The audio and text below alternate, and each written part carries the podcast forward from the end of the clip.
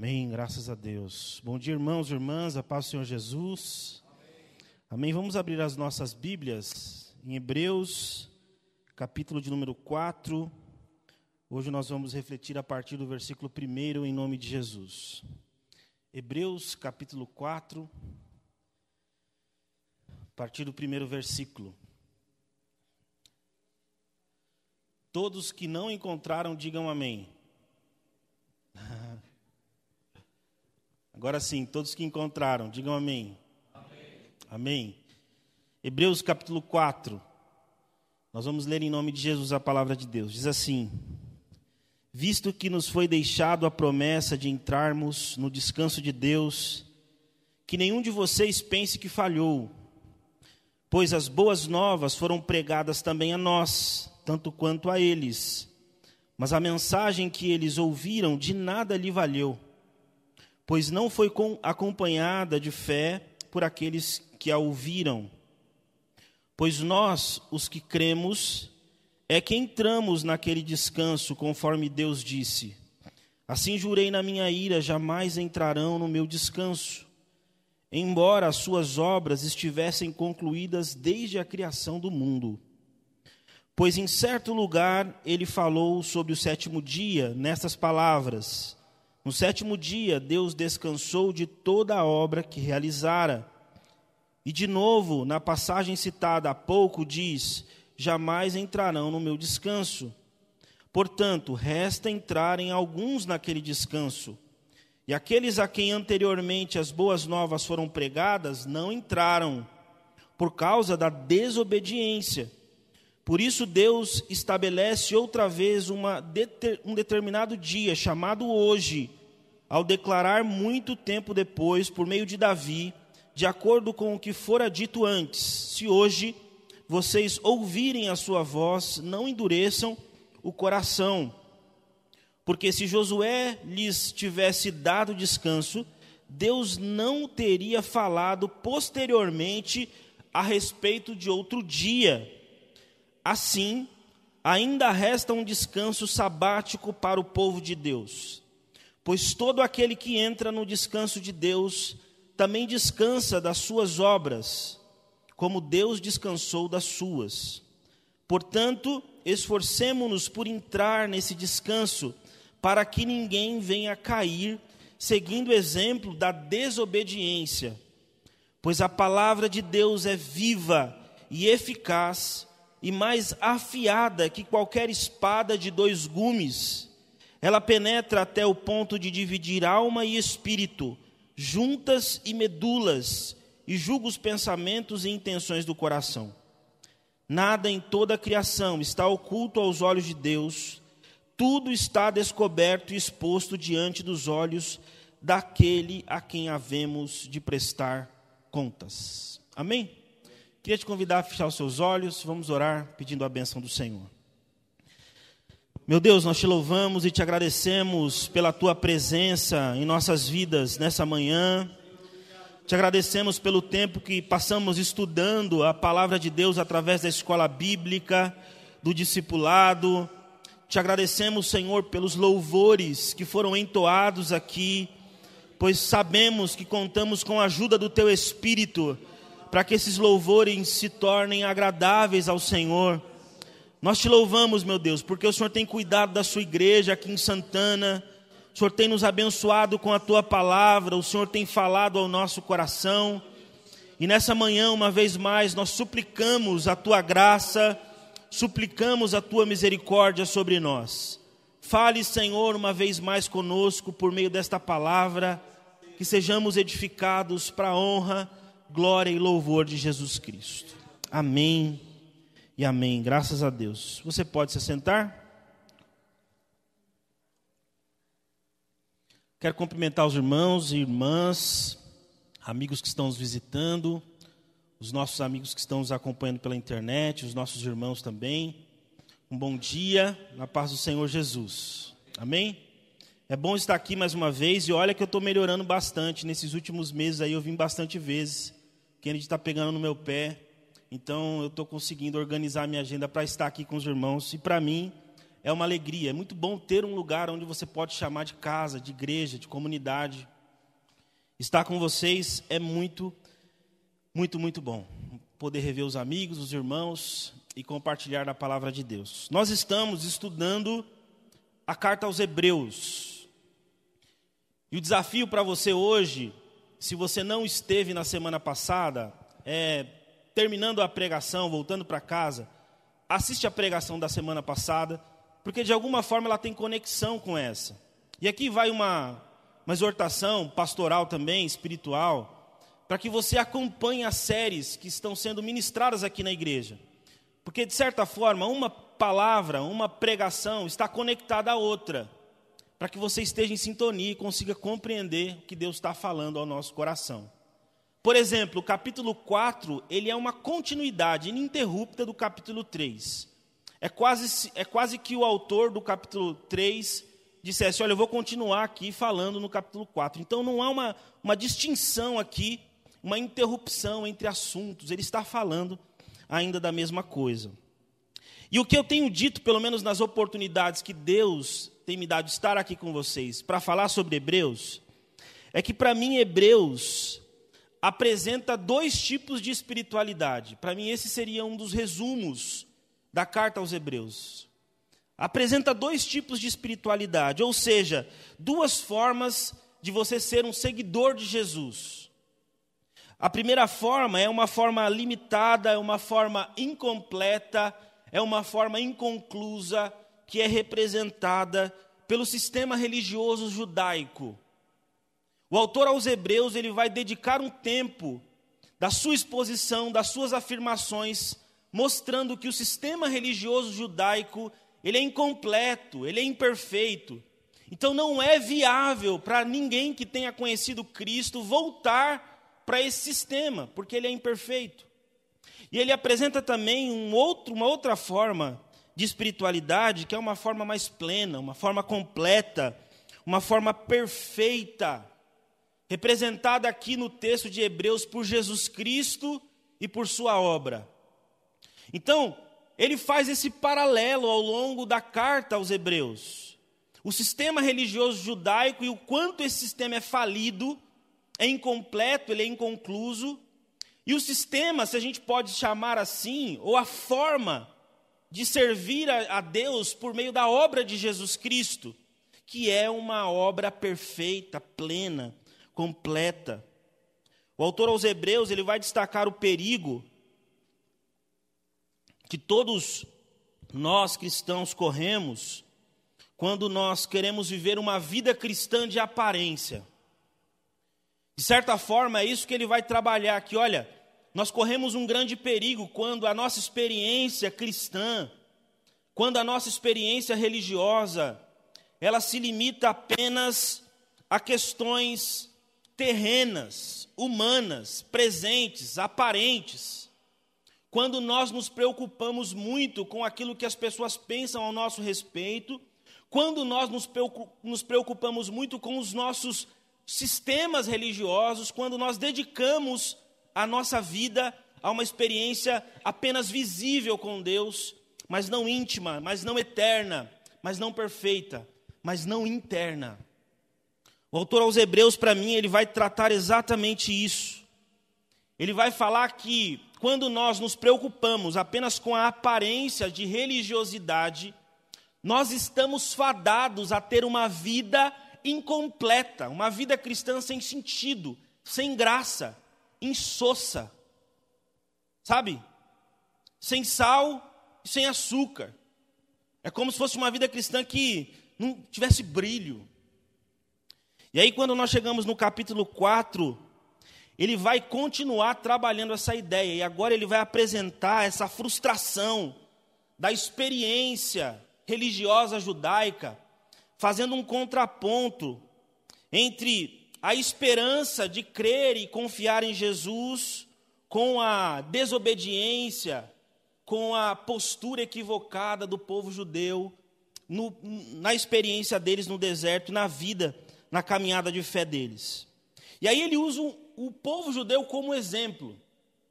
E aí ele vai mais uma vez visitar o Antigo Testamento, a história do povo judeu, para mostrar para os seus leitores que a experiência que eles tiveram com Deus é uma experiência inconclusa, incompleta, imperfeita.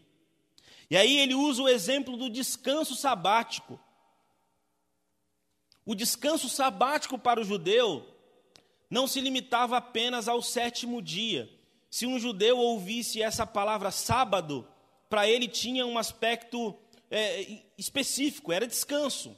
A tradução dessa palavra é basicamente isso: descanso. E o autor aos Hebreus vai ilustrar dizendo acerca do descanso que Deus havia prometido para o povo quando eles estavam escravos no Egito. O autor aos Hebreus faz um recorte da história do povo hebreu aqui, do povo judeu.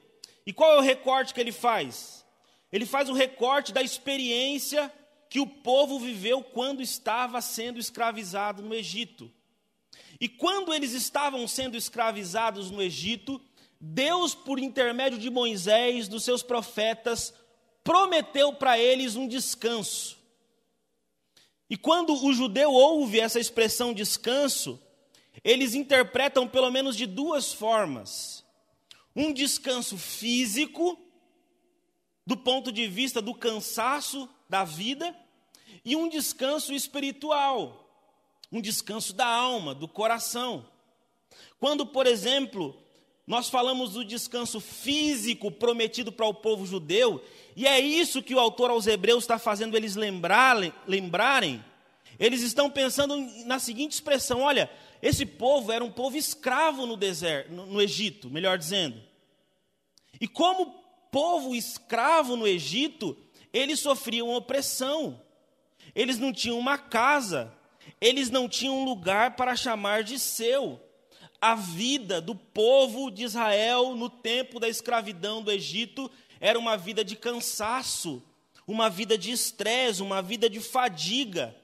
Eles não sabiam que eram descansar. Então Deus, por meio dos profetas, diz, diz, diz para eles: Olha, eu estou prometendo para vocês um descanso, uma terra, uma nova terra, uma Canaã, uma terra especial onde vocês vão poder descansar, onde vocês não terão ninguém oprimindo vocês, escravizando vocês, vocês vão poder descansar. Então, quando o povo ouve essa promessa, eles têm essa esperança. Então, nós estamos indo rumo à terra prometida, a Canaã que Deus nos prometeu, para que nós lá possamos descansar fisicamente. Agora nós vamos ter uma casa, nós vamos ter um, um lugar onde reclinar a cabeça. Segundo lugar, aqui, um outro aspecto desse descanso prometido por Deus, nessa experiência do, do Êxodo, é um descanso espiritual, porque o povo também vivia sendo oprimido. O povo vivia sendo oprimido por quê? Porque eles desobedeciam a Deus, porque eles estavam escravizados, e na mente do povo, certamente, essa ideia de que Deus está irado com eles, de que eles não têm o favor de Deus estava patente, latente ao coração de todo judeu. Então, quando Deus promete descanso para o povo, o povo tem essa perspectiva em mente. Um descanso físico, de um lugar onde eles vão poder descansar e reclinar a cabeça, mas também um descanso espiritual, um descanso do coração, onde a mente e a alma estará em paz, em harmonia com a vontade de Deus. E aí nós conhecemos a história, Deus usando os profetas para direcionar o povo. Deus usa Moisés, Deus usa Abraão, Deus usa Arão, melhor dizendo, Deus usa os líderes de Israel, especificamente Moisés e Josué, eles representam essa liderança profética de Deus para o povo. Então Deus, por meio desses homens, orienta o povo. Deus diz o que o povo tem que fazer. Deus diz como o povo tem que se comportar. Mas a história do povo de Israel vai dizer que esse povo desobedece a Deus.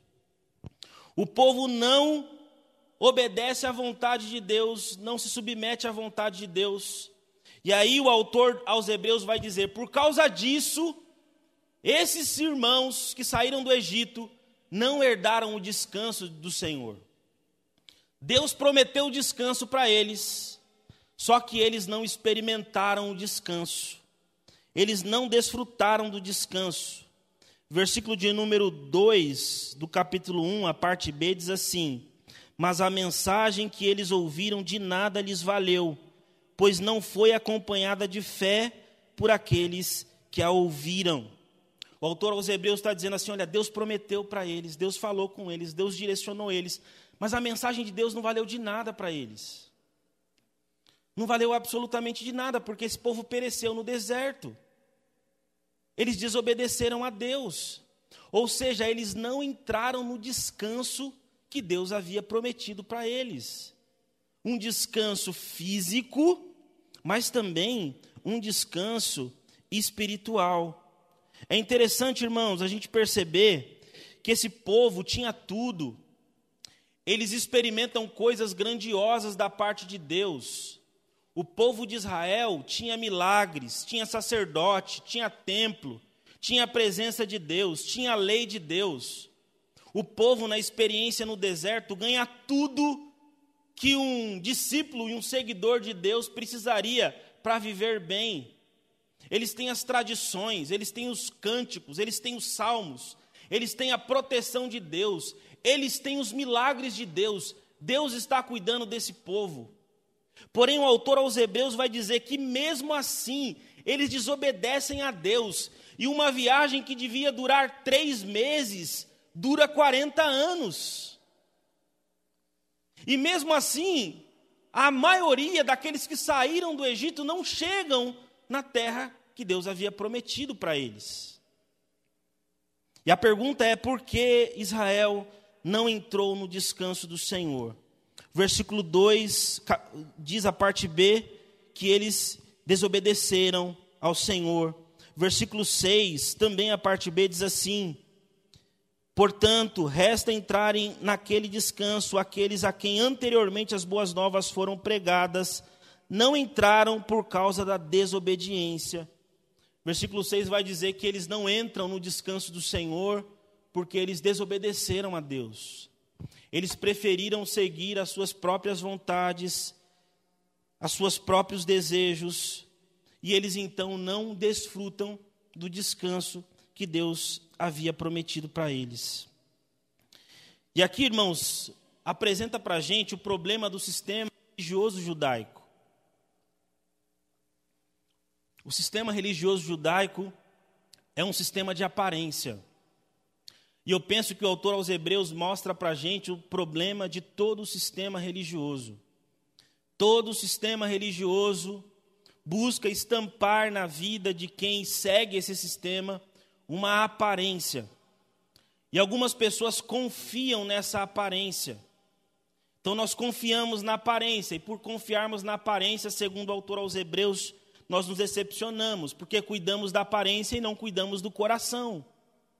Aparentemente, as pessoas pensam que somos religiosos, mas o nosso coração está distante da vontade de Deus. E por causa disso, o autor aos Hebreus está dizendo que por conta de um coração obstinado, de um povo que só vive de aparência, eles não entraram no descanso de Deus. O motivo pelo qual os israelitas não desfrutaram do descanso é porque eles eram hipócritas, eles eram desobedientes, eles falavam uma coisa, mas faziam outra, eles tinham uma aparência de crente, mas no fundo, no fundo, eles não eram crente coisa nenhuma. Então, o coração desses israelitas, espiritualmente, nunca tinha descanso.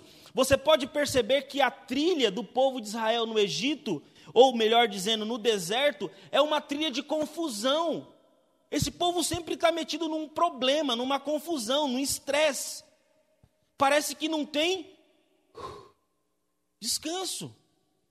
Parece que a vida cristã é um caos. Parece que a experiência cristã é uma neurose. É um negócio que incomoda, que nos tira de órbita. Sabe aquela experiência? Ah, eu não quero ser igual um israelita, porque ele só sofre. Olha lá, só sofre, só fica irritado com Deus, desobedece a Deus. A vida era um caos. E é isso que o autor aos Hebreus está dizendo: olha, Deus havia prometido para esse povo um descanso. Vocês estão elogiando tanto esse sistema religioso aí, que vocês querem voltar para ele, mas olha o que aconteceu com esse pessoal. Esse pessoal era hipócrita. Esse pessoal não ligava para Deus, esse pessoal desrespeitava a Deus. E eles viveram 40 anos no deserto, numa viagem que era para ter cumprido, em três meses eles chegavam em Canaã. Só que aí, o autor aos Hebreus, aqui no capítulo 4, ele está escrevendo para cristãos, judeus que haviam se convertido. E aí ele vai dizer assim: olha, só que tem um porém. O descanso que Deus havia prometido para os israelitas no Egito, ele ainda está em vigor. Esse descanso não terminou. Esse descanso ainda está posto diante de vocês. Esse descanso está sendo oferecido também a vocês. E eu vou dizer mais: esse descanso não se limita, e ele não começou no Egito. O autor está dizendo. Esse descanso não começou no Egito, Deus prometendo tirar o povo do Egito para fazer eles descansarem em Canaã. Não, não, não. Esse descanso foi prometido lá em Gênesis. E aí ele volta os olhos dos seus leitores para Gênesis. Gênesis capítulo 2, versículo 2, onde fala do descanso prometido por Deus. Esse descanso físico e descanso para a alma, ele não começa em Êxodo, ele começou lá em Gênesis. Deus está oferecendo ao seu povo um descanso pleno, eterno. É isso que o autor está dizendo. Essa angústia que vocês ainda têm no coração, essa experiência cristã neurótica, incompleta, ela pode ser dissipada se vocês entrarem no descanso do Senhor. E aí ele usa o sábado do sétimo dia como uma experiência, como um símbolo desse descanso. Assim como existe o quarto mandamento onde vocês descansam fisicamente, existe um descanso, que é um descanso acima do descanso sabático é um descanso para a alma, é um descanso para o coração. E esse descanso está sendo oferecido a todos vocês. Gênesis capítulo 2, versículo 2 diz assim: E havendo Deus terminado no sétimo dia a sua obra que fizera, descansou nesse dia de toda a sua obra que tinha feito, e abençoou Deus o sétimo dia, e o santificou, porque nele descansou de toda a obra que, como Criador, fizera. O autor aos Hebreus está dizendo assim: olha, gente, esse descanso que foi oferecido, ele vem lá do Gênesis. E aí ele fala da experiência do próprio Deus, Deus criando todas as coisas e descansando no sétimo dia. A grande questão, Deus está cansado? Deus estava cansado de ter feito o mundo? É óbvio que não, ele está dizendo, Deus entrou no seu próprio descanso. É uma ideia de uma experiência de paz profunda na alma. E é esse exemplo que ele está dando. E aí o autor aos Hebreus está dizendo que o sábado é um símbolo do descanso eterno. No sábado nós podemos desfrutar do descanso físico, mas principalmente lembrar da experiência e da promessa de Deus de um descanso espiritual, um descanso para a alma, um descanso perfeito. E por que um descanso perfeito? Porque hoje é o sétimo dia, amém? Nós estamos aqui celebrando a Deus e é o dia do descanso. Nós descansamos hoje, mas amanhã é dia de limpar a casa para alguns. Segunda-feira é dia de trabalho. Terça é dia de trabalho. Quarta é dia de trabalho. Fico pensando, ah, tem, tem reunião tal dia tal. A gente vai cansar de novo. Porque daqui seis dias a gente vai ter que descansar de novo. E aí depois outros dias a gente vai ter que descansar de novo. De certa forma, esse descanso ainda é um descanso limitado. Ele é bíblico, é espiritual, mas é limitado. Ele só prenuncia um descanso que não tem fim. E é esse descanso que está sendo oferecido para o povo de Deus. E o autor aos Hebreus está dizendo isso: olha, o povo de Israel, Eles vacilaram, eles desobedeceram e eles não entraram no descanso de Deus. E o descanso está sendo oferecido para vocês. E aí, o que vocês vão fazer? Vocês vão fazer igual eles? Mas aí o autor aos Hebreus ele faz uma revelação gloriosa. Ele diz: o descanso chegou, o descanso já veio, ele esteve entre nós. O descanso prometido por Deus em Gênesis e replicado e simbolizado em toda a história do povo de Deus, ele chegou e o nome dele é Jesus Cristo. O descanso para a alma, entrar no descanso, é se abraçar a Jesus, é ter Jesus como centro de todas as coisas na sua existência. O próprio Jesus diz isso em Mateus 11, 29: Tomai sobre vós o meu jugo e aprendei de mim, porque sou manso e humilde de coração, e achareis descanso para a vossa alma. É disso que Jesus está falando, é disso que o autor aos Hebreus está dizendo. Ele está dizendo assim: vocês estão trocando um sistema religioso incompleto, em que o povo não experimentou o descanso, em detrimento de um Deus que é o próprio descanso. É inconcebível, não faz sentido. O descanso é Cristo. Por isso, o autor aos Hebreus vai falar sobre a superioridade de Jesus. E para mim é o que me encanta em Hebreus. Ele passa os capítulos todos de Hebreus falando o quanto Jesus é maravilhoso. O quanto Jesus é bom, o quanto ele é superior a Moisés, a Josué, ao sistema religioso, às experiências, aos anjos, à liturgia, a tudo. Jesus está acima de todas as coisas. Jesus está acima de todas as coisas. E é isso que o autor está dizendo. E aí ele faz um alerta no capítulo 4. Aí, se você for ler com calma na sua casa, versículo 7, versículo 8, versículo 11, ele faz um alerta: olha, não façam como os israelitas fizeram. E o que os israelitas fizeram? Eles fizeram da tradição judaica o seu descanso. O nosso descanso não é essa experiência religiosa que nós temos. Foi o que os israelitas fizeram. Eles imaginaram que viver no descanso de Deus, ou eles buscavam isso, além da sua desobediência, que a experiência religiosa era o descanso. Então, na cabeça, eu vou tentar contemporaneizar isso assim: olha, ah, se eu fizer tudo o que a religião, o que a igreja manda eu fazer, então eu vou ter paz. E aí eles dispensaram uma experiência profunda e verdadeira com Cristo. Porque eles saíam dos cultos nos sábados, lá na igreja de Santana, lá em Jerusalém, eles saíam satisfeitos. Eles falavam assim: ah, tá pago. Sabe aquele negócio de academia? Tá pago. E aí eles se distanciaram do descanso, só que eles saíam e parece que a alma deles era um turbilhão, não tem paz. Pastor, mas não tem paz, não consigo encontrar descanso. Porque a experiência religiosa se tornou um fim em si mesmo. Eles fizeram da religião um ídolo. Então não pode mudar nada. O, tem que ter o melhor púlpito, o pastor tem que ter um estilo de pregar. É o que estávamos conversando aqui sobre cultura, mas assim, é tudo um jeito, porque se fugir do jeito que a religião diz que tem que ser, então não é de Deus. Então a experiência não é completa, então não tem descanso. É isso que ele está dizendo.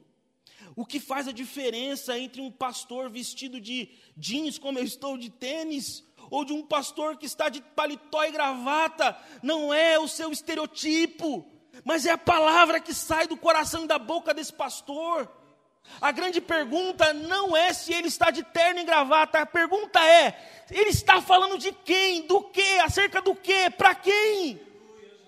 Porque numa comunidade cristã, a única pessoa que deve ser reverenciada é Jesus Cristo. É isso que o autor bíblico está falando. Jesus, irmãos, ele está acima de tudo. Ele está acima, eu vou falar baixinho para alguns não se escandalizarem. Depois corta da internet. Ele está acima do sábado. Ele está acima do sábado. Ele está acima de todas as regras e leis e tudo aquilo que nós podemos fazer na vida religiosa. É isso que ele está dizendo aqui, olha, Jesus é incomparável. Ele é o Deus encarnado. Ele é o descanso para as nossas almas. Não façamos como fizeram os israelitas. que fizeram da religião deles um ídolo, que fizeram da religião deles o fim de todas as coisas, que colocaram o bem-estar deles acima da experiência profunda e verdadeira com Deus. No contexto de Hebreus, qual é a crise das pessoas aqui? Poxa, minha vida está ficando muito difícil. Eu estou começando a perder o emprego, os meus amigos estão se afastando de mim. Olha, está ficando uma vida muito difícil. Quer saber? Eu acho que eu vou voltar a ser um, um cristão mais assim, mais, mais agradável. Eu vou voltar às práticas judaicas. Eu vou voltar àquilo que a religião diz que tem que ser. É basicamente isso que está acontecendo, porque de alguma forma, alguém deve ter mentido ao longo da história cristã para você, mas assim, o cristão, ele sofre dificuldade. Me apresenta um que não sofreu. Pega um na Bíblia, me mostra um apóstolo que não passou dificuldade. Então, essa experiência cristã coaching que o mundo prega é uma experiência cristã fajuta. É difícil dizer isso num tempo como esse nosso, mas é assim, às vezes você vai ter limitações por conta da sua experiência de fé. É isso que o autor está dizendo: olha, não façam como eles fizeram. Não troquem o que é terreno em detrimento daquilo que é eterno. E aí, irmãos, eu penso que esse alerta que o autor aos Hebreus traz, aqui, ele também é um convite. Um convite para a gente olhar para Jesus e encontrar em Jesus o descanso para a nossa existência. Jesus, Ele é o que mais representa um descanso verdadeiro. Jesus é uma das coisas mais graciosas que pode acontecer na nossa existência. Não existe absolutamente nada igual à experiência de conhecer e viver com Jesus. E é isso que o autor aos Hebreus está dizendo: olha, gente, eu convido vocês a descansarem em Jesus, a ter uma experiência com Jesus, porque essa experiência vai mudar a realidade de vocês, vai mudar a vida de vocês vai mudar a forma como vocês enxergam a realidade. Eu não sei se vocês têm percebido, mas ultimamente eu tenho tentado lembrar muito acerca da minha vida, da minha experiência. Hoje eu tenho 37 anos e o tempo vai passando. E eu acho que a experiência, ela vai fazendo você pensar mais na vida. Eu não sei se vocês perceberam, mas em algumas pregações eu tenho tentado trazer algumas experiências da minha vida. Porque eu acho que Jesus me ensinou muitas coisas ao longo da minha vida, da minha caminhada. Pela graça de Deus, eu já tive condição de viver muitas coisas boas com Deus, muitas experiências positivas com Deus, muito, muito daquilo que Deus tem a dar para a gente. Eu tenho tentado lembrar e falar: meu Deus, me ajuda a olhar a minha vida, a pensar na minha vida. Ultimamente, assim, acho que o tempo vai passando, né? As minhas preocupações têm sido, poxa, meus filhos estão ficando adolescentes. Sério, irmãos, assim, ó. Esse dia eu estava pensando, nossa, como Pedro está grande, gente. Um meninão já. Conversando coisas que eu não posso contar aqui em público. Coisas profundas demais. Eu, meu pai, me ajuda, porque Está apertando o cerco. Vou deixar o Samuel na, na escola ontem, falei para Ju. Deixei ele na escola, assim, uma cara de homem, assim, sabe? De meninão, crescendo assim. Eita, tá ficando grande, tô, o tempo está passando.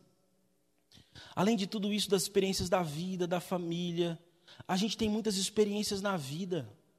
A gente conhece pessoas, a gente tem amigos, a gente tem experiências maravilhosas, viagens, lugares.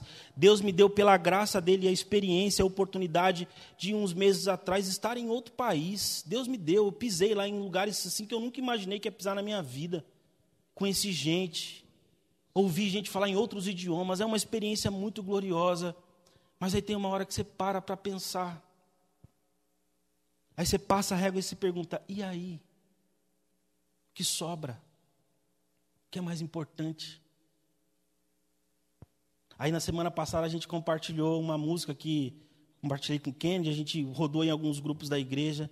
Um grupo, acho que é, sei lá o nome do grupo, é, acho que é Trio Voices, não sei como é que é, Ju, como é que é mesmo?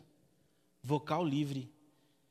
E aí o, a música que eles cantam é tudo que eu vivi. E aí no refrão da música eles dizem assim, né? É, tudo que eu vivi, todos os amores, terras que pisei, amigos que ganhei, não nada é melhor, não nada me falta, eu encontrei Cristo. Aí ele termina outra frase. Tudo que eu vivi, todos os castelos, tudo que alcancei, tudo que não sei, nada é melhor. Não quero mais nada, eu encontrei o meu Jesus. Bonito isso, né, irmãos? Eu acho que é isso que o autor está falando assim: olha, pensa aí na sua vida, nas suas experiências religiosas, pessoais. O que sobra? O que dá para se comparar a Cristo? Ele é o seu descanso. É nele que você descansa. Quando tudo passa, quando a porta fecha, quando a viagem acaba, cara, é nele, é em Jesus. E aí o autor aos Hebreus está dizendo: gente, não existe absolutamente nada melhor do que o descanso oferecido por Cristo. Como você vai trocar isso por um sistema religioso? Por um jeito de ser cristão chato, incompreensível, incompleto? Porque Cristo veio, e é isso que o autor está dizendo, ele veio para nos trazer liberdade, paz, leveza. Eu penso que é isso que o autor está dizendo.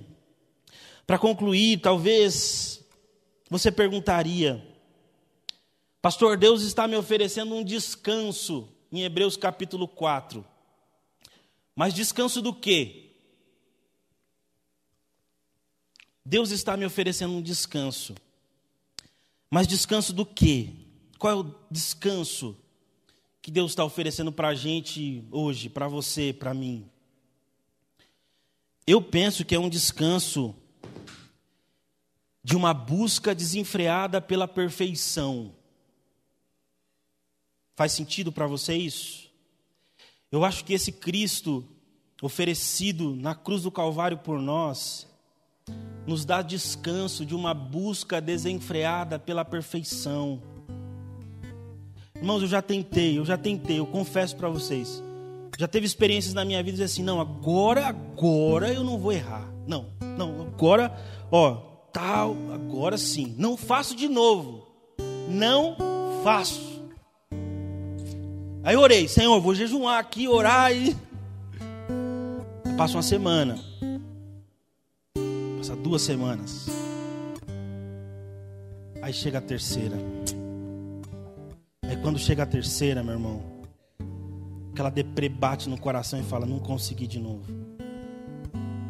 E aí é um turbilhão. Parece que é um furacão no coração.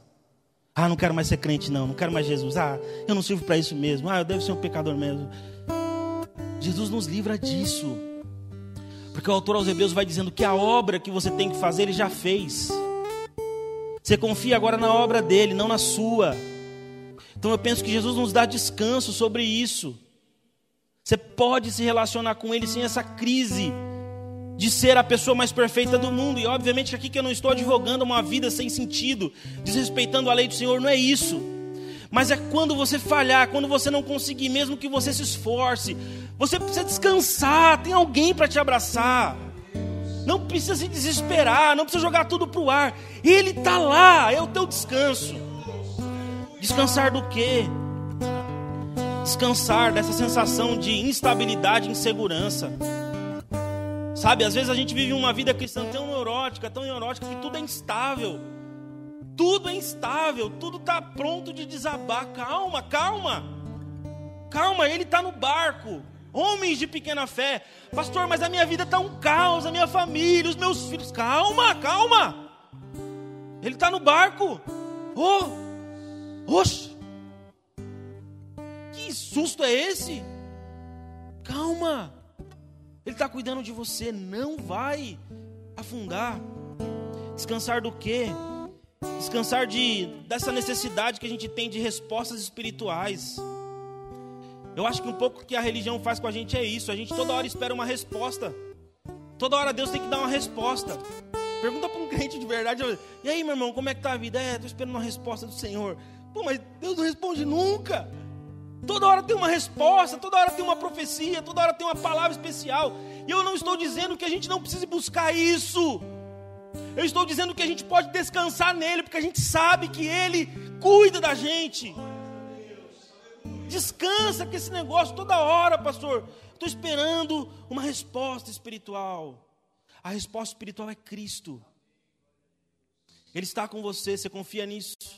O problema do povo no Egito foi a falta de fé, eles não confiaram. Será que Deus vai dar água mesmo? Será que Deus vai dar o pão mesmo? Será que vai dar certo mesmo? Eles não confiaram. E o autor aos Hebreus está dizendo: confie, confie, confie. Ele vai dar, ele vai cuidar.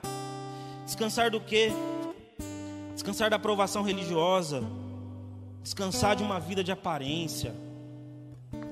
Descansar de uma vida de aparência. Chega, né, irmãos? Chega, chega, chega. Pelo amor de Deus, chega. Esse negócio de todo mundo ficar dando opinião sobre como tem que ser a sua vida espiritual, você deixou de fazer aquilo ou isso. Chega, você tem Cristo, chega. Chega dos comentaristas depois do, do jogo, chega, chega, para. Sabe, leveza, descansa. Ah, mas sua calça, mas sua roupa, mas sua camisa, mas sua água, mas. Chega, ah, pelo amor de Deus. Chega, chega. A vida cristã, ela precisa ser leve porque nós encontramos Cristo. Ele está com a gente. Ele conhece, ele conhece a sua vida. E ele está dizendo para você assim: olha, está comigo aqui, pode deixar comigo. Se alguém quiser falar com você, pede para falar comigo antes. Se alguém quiser reclamar da sua história, pede para falar comigo. Você confia em mim? Você confia em mim? pede para falar comigo.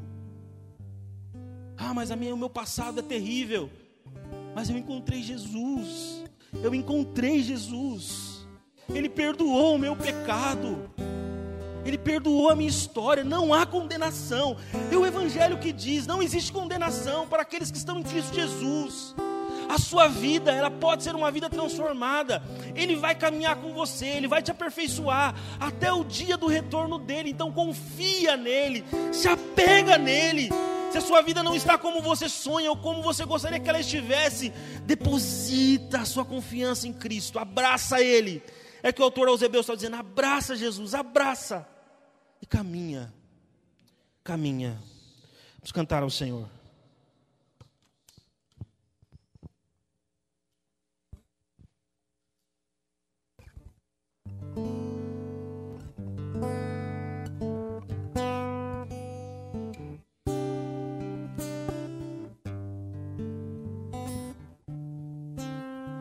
Jesus é melhor sim do que ouro e bens. Jesus é melhor do que tudo que tens. Melhor que riquezas e posições melhor, muito mais do que milhões. Pode ser